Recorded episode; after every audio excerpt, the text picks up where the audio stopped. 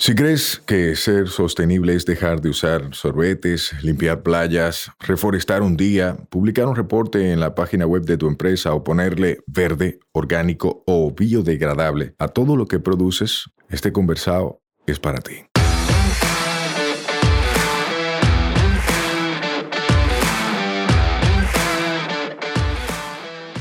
Hola, somos Mibisai, los motores detrás de Tinglar y una vaina verde, y hoy vamos a tener un conversado sostenible. En cada conversado sostenible te ayudaremos a romper paradigmas y te compartiremos alternativas y herramientas para que acciones ya, sin excusas.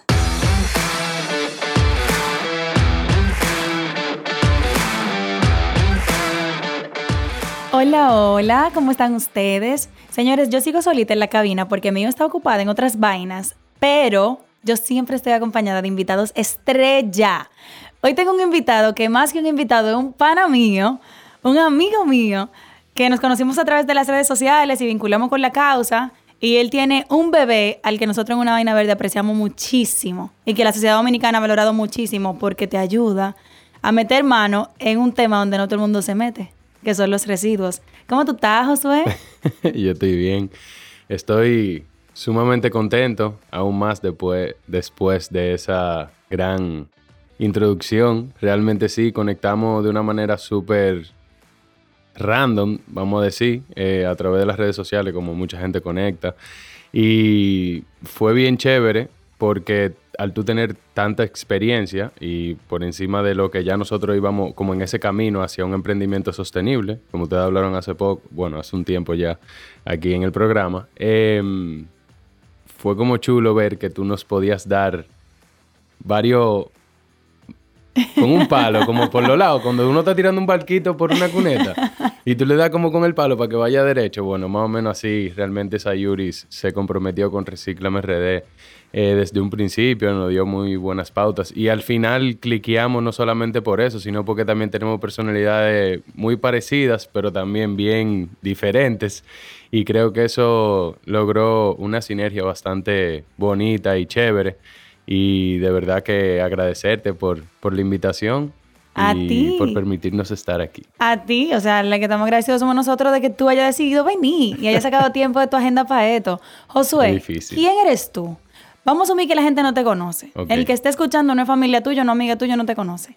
¿Cómo tú te describirías? ¿Quién eres tú como ser humano? Deep. Wow. bueno, mi nombre es Josué Soto Ramírez. Yo tengo 29 años. Voy a cumplir 30 ahora aquí. Digo, no ahora aquí mismo. Hoy, obviamente, tú que estás escuchando, ¡feliz cumpleaños! Eh, no, mi cumpleaños viene por ahí en septiembre. Em, soy una persona bastante bondadosa, a la vez con un carácter muy fuerte. Em, soy muy metódico y puede ser que por ahí vaya a caer un poquito de lo que a veces me quedo en el limbo planificando y a veces se me olvida ejecutar. Ojo para los emprendedores. Ojazo. Nos quedamos soñando ahí en el romanticismo de la idea. En la parálisis ejecutamos. del análisis. Así mismo.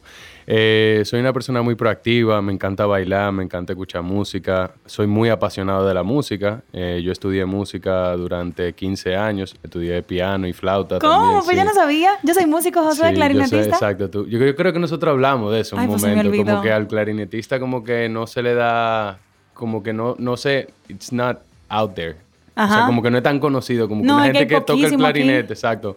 Uno lo ve como medio raro, siempre piano, guitarra, flauta o cosas así. Eh, pero sí, soy muy apasionado de, esa parte de las, de las siete artes. Eh, la música siempre ha sido una pasión eh, porque me ha ayudado a conectar, eh, a aprender eh, otras culturas y demás. Hay veces que a mí yo no entiendo la letra y me gusta más como la composición y la música eh, que se hace acompañando la letra. Y después entonces yo me pongo a leer la letra o a escuchar a ver de qué se trata. Ay, papá. Así que yo soy, por ejemplo, y de esa misma forma, eh, a nivel personal e interpersonal, como conociendo gente, me llevo mucho de, de esa vibración, como de cómo uno se siente. A veces cuando uno dice sin pensarlo mucho, ah, no, esa gente como que no me dio mucha vibra. Eh, eh, para mí es algo real. Eh, nosotros somos cuerpos que resonamos y, y así mismo me ha pasado con lo que era parte de la música. Me ha ayudado a entender las vibraciones. ¿verdad? De la onda. Eh, y por ahí como que voy rigiendo lo que es mi estilo de vida. Me encantan los deportes, juego Ultimate Frisbee. Eh, tengo mucho tiempo ya, tengo como 12 años jugando. Ahí mi madre, He participado pro. en varios torneos, he representado al país eh, a nivel mundial. Una vaina, señores, ustedes creen que estamos hablando con cualquier gente, Claro, estamos hablando con un tipo que mete mano en mucha vaina Eh, diferente. Yo soy ingeniero industrial, eh, estudié en la Universidad de Western Michigan, también estudié en Intec, o sea, yo nada más hice como un año en Intec, ahí me, me apliqué para lo de la beca en la MESID, me la otorgaron, digo, me la gané, no me la otorgaron, porque uno tiene que Tu mérito es aplicar. tuyo. Exacto, y gracias a Dios no dudé ni un segundo en irme, me, fu- me fui. Y en lo que estuve allá en Alemania, que duré la carrera completa de ingeniería industrial y emprendedurismo, también hice una mención en negocios internacionales en Alemania. Y cuando volví a Michigan, eh, en Alemania duré seis meses. Y básicamente, aunque no hablaremos en la primera parte de Reciclame, de ahí es donde va derivándose Reciclame, de cuando yo tuve esos seis meses allá en Alemania. Y entonces tuve que volver a República Dominicana por la parte de la beca, la visa. También trabajé un año en UPS. Eh, primero fui pasante y a los tres meses me ascendieron a supervisor de planificador de cargas. o sea que tú entre música, deportes, ingeniería, esa es tu vida. Sí. Más o menos. Básicamente se puede decir que sí. Realmente, eh, y ahora, sostenibilidad, obviamente. Ajá. Eh, pero yo diría que se basa en eso. Música, amigos, deportes. Tú eres muy familiar, Josué. Yo te he visto en las redes que tú siempre subes un niño. Señores, Josué no tiene hijo. Ese niño no, no, es de él. es mi sobrinito. Por más que él se parezca a mí, Pedro Manuel, eh, en mucho sentido física, eh, su personalidad es más de su mamá en realidad, pero esa es de familia. Realmente sí, yo incluso soy el único varón. Eh, somos tres hermanos, hermanas. Eh, está Isabel, que es la mamá de Pedro Manuel, que es la más grande. Yo soy el del medio y el único varón. Y El consentido de la casa. Está, realmente no tanto, pero después entonces está Isabela, que es la más pequeña. Eh, nosotros nos llevamos cuatro y cinco años de diferencia. O sea que también es una diferencia súper chula porque cada quien pudo vivir ciertas etapas, salvo Isabel, que vivió todas sus etapas de adolescencia, eso básicamente eh, siendo la más grande siempre. Y ya después entonces me tocó a mí coger un rol un poquito más de el protector, por así decirlo. Eh, mi papá, mi mamá, o sea, siempre como que en ambos lados de la familia, tanto de la familia materna y de la familia paterna, eh, siempre se ha puesto como en principio el núcleo familiar. Ok. Eh, desde siempre, reuniones familiares, irnos para hoteles juntos, que si de repente hicieron una vez que hicieron como una comida en mi casa y al final todo el mundo se quedó y en la noche tiraron un sancocho y eso fue hasta el amanecer. O sea, O sea que por tú, ahí se va la cosa. me encanta, tú entonces has- te has desarrollado como joven, porque tú eres un joven, dijiste que tienes 29 años, tú te has desarrollado en el ambiente personal, en el ambiente profesional, eh, para lo que esta sociedad llama éxito, tú te podrías considerar un joven exitoso, pero en este podcast llamándose Una Vaina Verde, eh, perdón, Conversado Sostenible, ups, chipié, eh, Conversado Sostenible, ¿qué es lo sostenible que tú haces? O sea, háblame de Recíclame RD. ¿Qué es eso? Describe tu bebé, qué servicio que ustedes ofrecen. Bueno, Recíclame es una empresa orientada al fomento de una cultura de sostenibilidad en la República Dominicana. Nosotros fuimos fundados por Josué Soto. Por mí, gracias. Eh, fundamos Recíclame RD en octubre del 2018. Ajá. Formalmente, o sea, en ONAP y esa cosa. Ajá. Pero eh, teníamos operando desde finales del 2017, como caminando y viendo a ver qué era, qué era lo que íbamos a hacer, exacto, validando.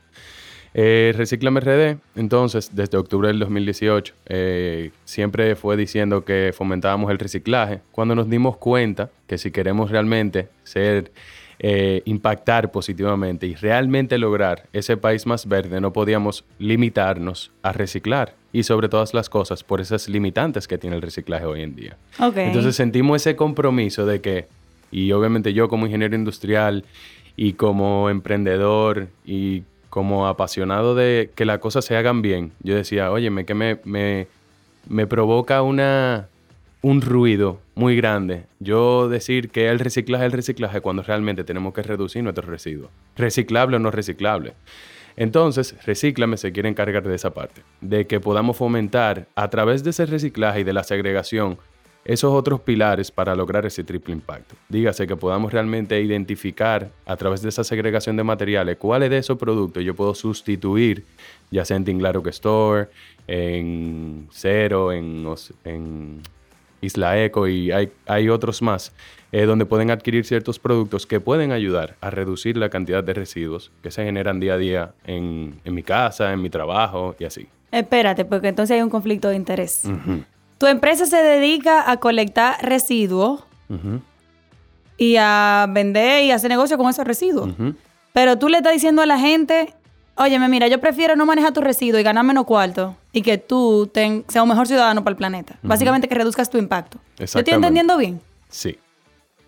Pero Josué, tú lo que tienes que querer es más cuarto, que haya más residuos en el planeta, ¿no es? Pero ahí es donde nosotros vamos, que no solamente Reciclame RD monetiza a través de vender esos materiales, sino que hemos podido crear lo que es un plan residencial y un plan empresarial, lo cual es una membresía que es básicamente un, un journey, un, un camino en el cual tú vas a tomar eh, ciertas pautas que vamos a ir dando a lo largo de tu camino de tu, o de tu de tu aprendizaje a través de esa segregación y de ese reciclaje. También siendo conscientes es algo que no va a ser de aquí a dos años. O sea, es algo que va a ir poco a poco y continuamente. Y si a través de que ese mensaje llegue con ese ruido de que, pero ven acá, si tú haces dinero vendiendo material, tú le estás diciendo a la gente que deje de desechar tantos materiales. ¿Por qué? Porque realmente lo que a mí me motiva en una primera instancia es que se haga bien cómo realmente yo voy a lograr ese impacto positivo en el medio ambiente.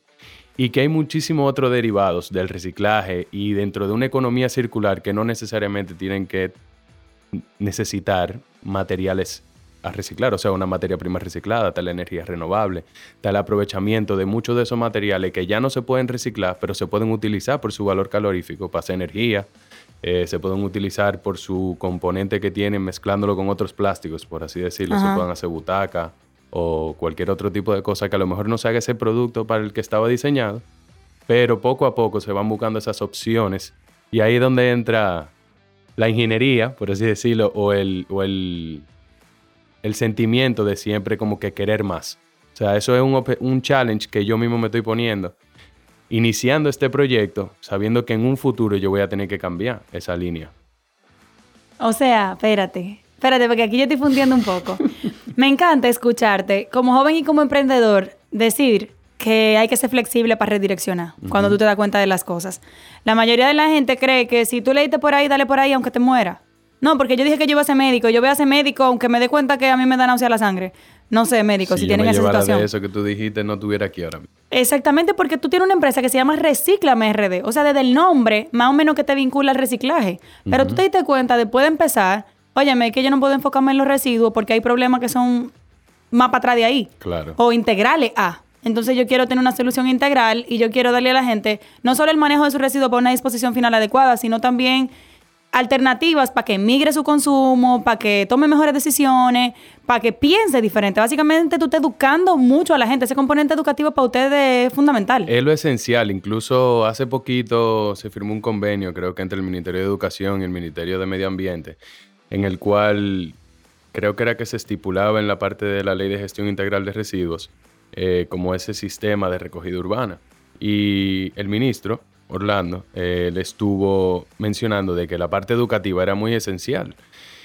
Pero es que la parte educativa no es solamente que tú lo, lo, agregues al currículum del colegio. O sea, que se diga qué se tiene que separar y ya, y que se quede ahí no, hacemos nada con eso si no lo ponemos en práctica. O sea, de ahí es donde realmente nace Reciclame. Cuando yo volví a, República Dominicana, yo me di cuenta de que no había una empresa o que fuera de fácil acceso encontrar esa empresa, de que yo como individuo me pudieran educar sin que me mandaran simplemente un brochure. Lee eso y ya.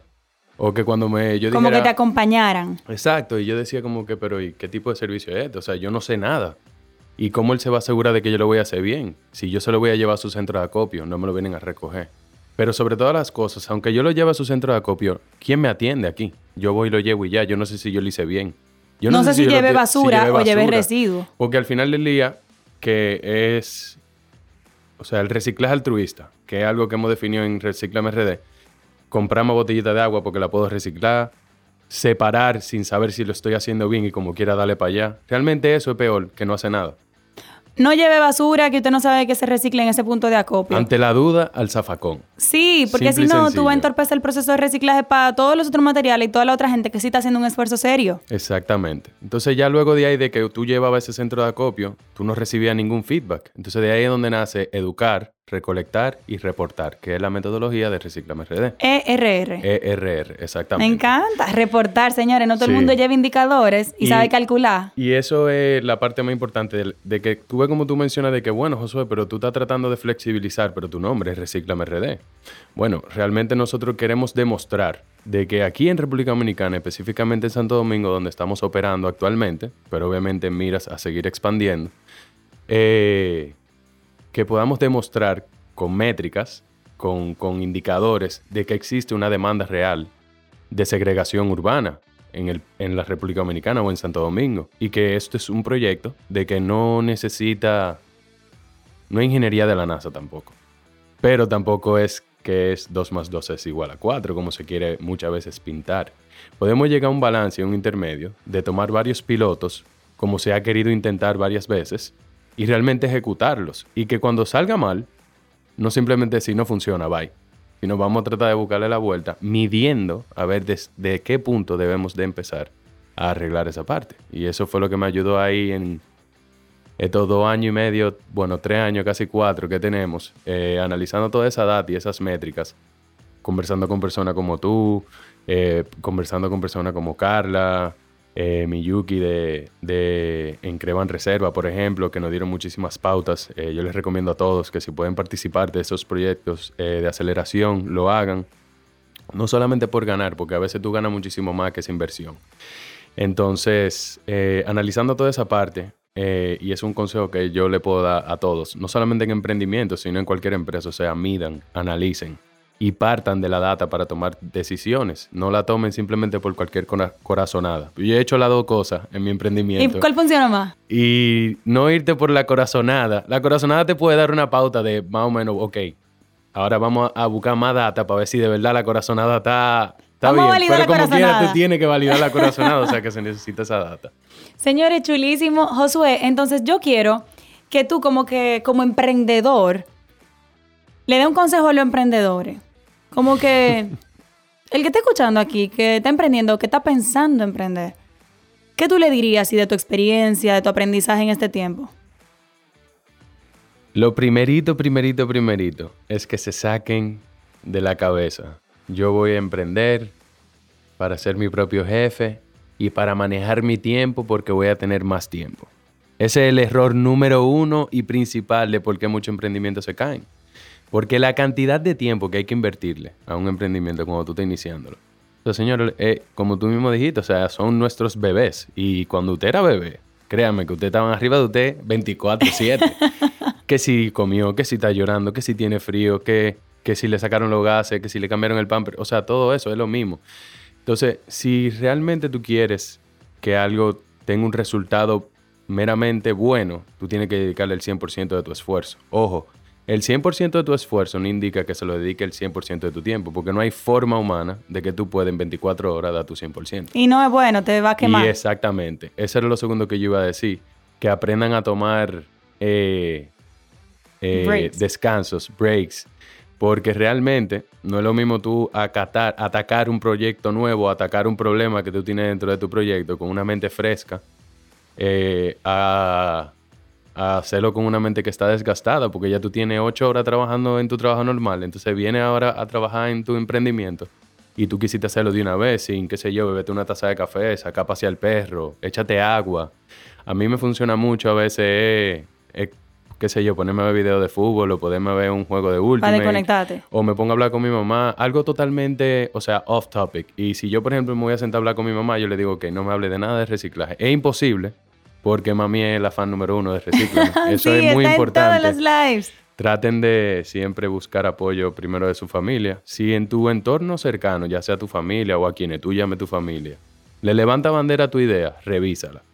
Ese puede ser y debería de ser tu primer estudio de mercado. O sea, con la gente que te rodea. Si la misma gente que te rodean a lo mejor no van a consumir tu producto, es una señal de que tú deberías de revisar qué estás ofreciendo o cómo lo estás ofreciendo.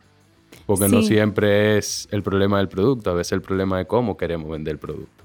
Ojo ahí, me encanta el enfoque que tú leíste, Josué, porque tú primero dijiste si la persona es quien te va a comprar y no te quiere comprar o no lo está viendo. Pero si tu, si tu familia no es tu cliente ideal, olvídate de esa gente ni le pregunte. Exacto. Siempre y cuando tu familia sea tu cliente ideal, o sea, el tipo de perfil que tú estás buscando para que consuma tu producto o tu servicio, sí, habla con esa gente, valida con ellos porque son tu guinea pigs, tu conejillo de India. Pero si esa gente no es el que tú le quieres vender, porque ni siquiera gana lo que tiene que ganar tu cliente para comprar tu servicio, no hable con ellos.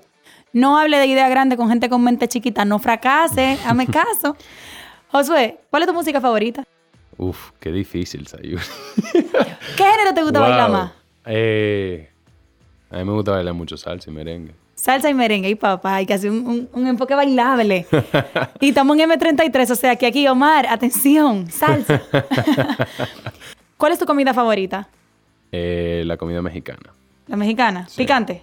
Eh, no soy de que el amante mayor del picante, pero me gusta el picante. Ok. Fun fact, yo nací en México realmente.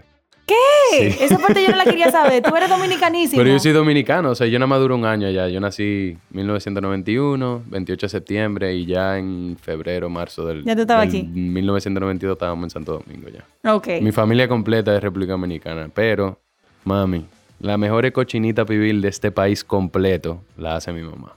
¿Qué?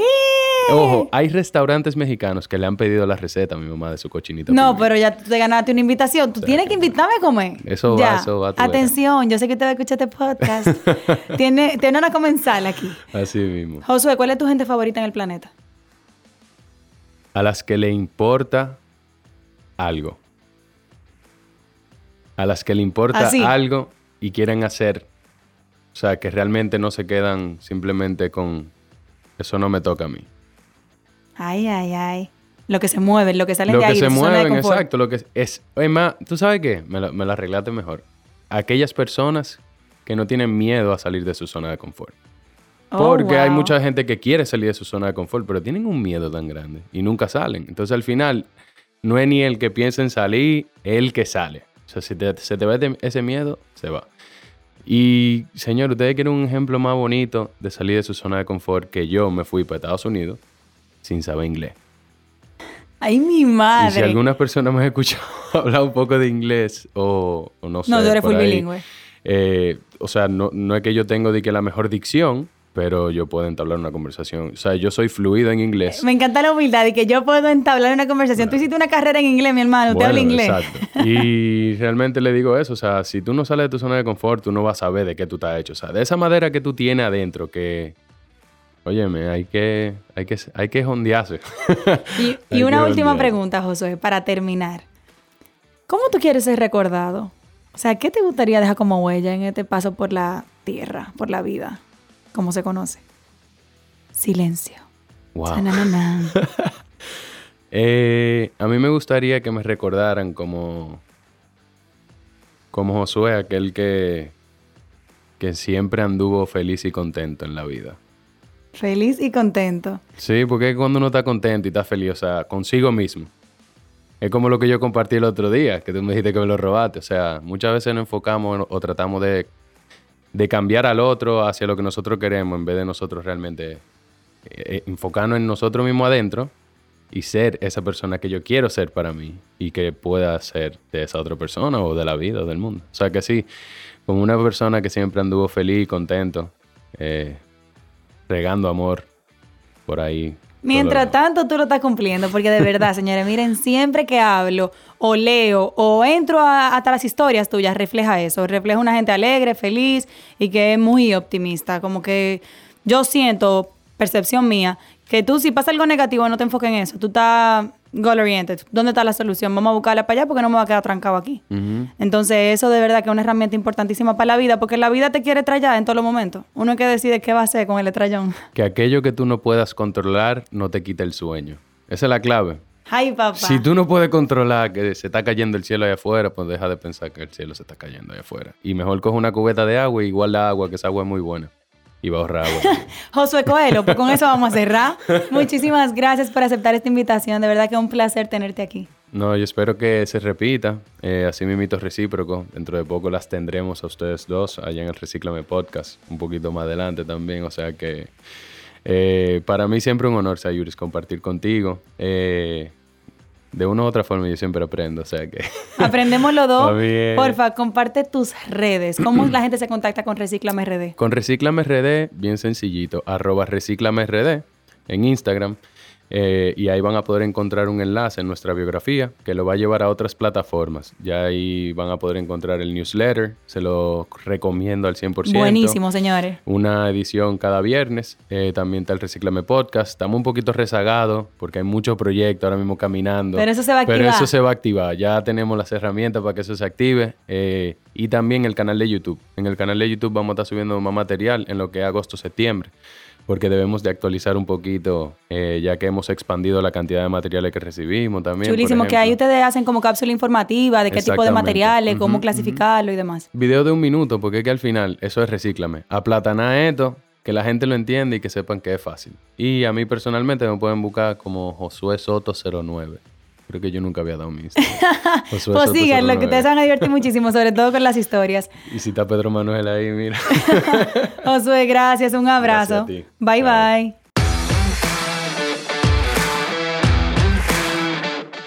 Este podcast se graba en nuestra casa, M33. M33, somos de tu mundo y te entendemos. Nos escuchamos la próxima semana. Recuerda que esta vaina es todos los martes. Mientras tanto, nos vemos en las redes Mío Explorando y Sayuris Bonet. Un fuerte abrazo.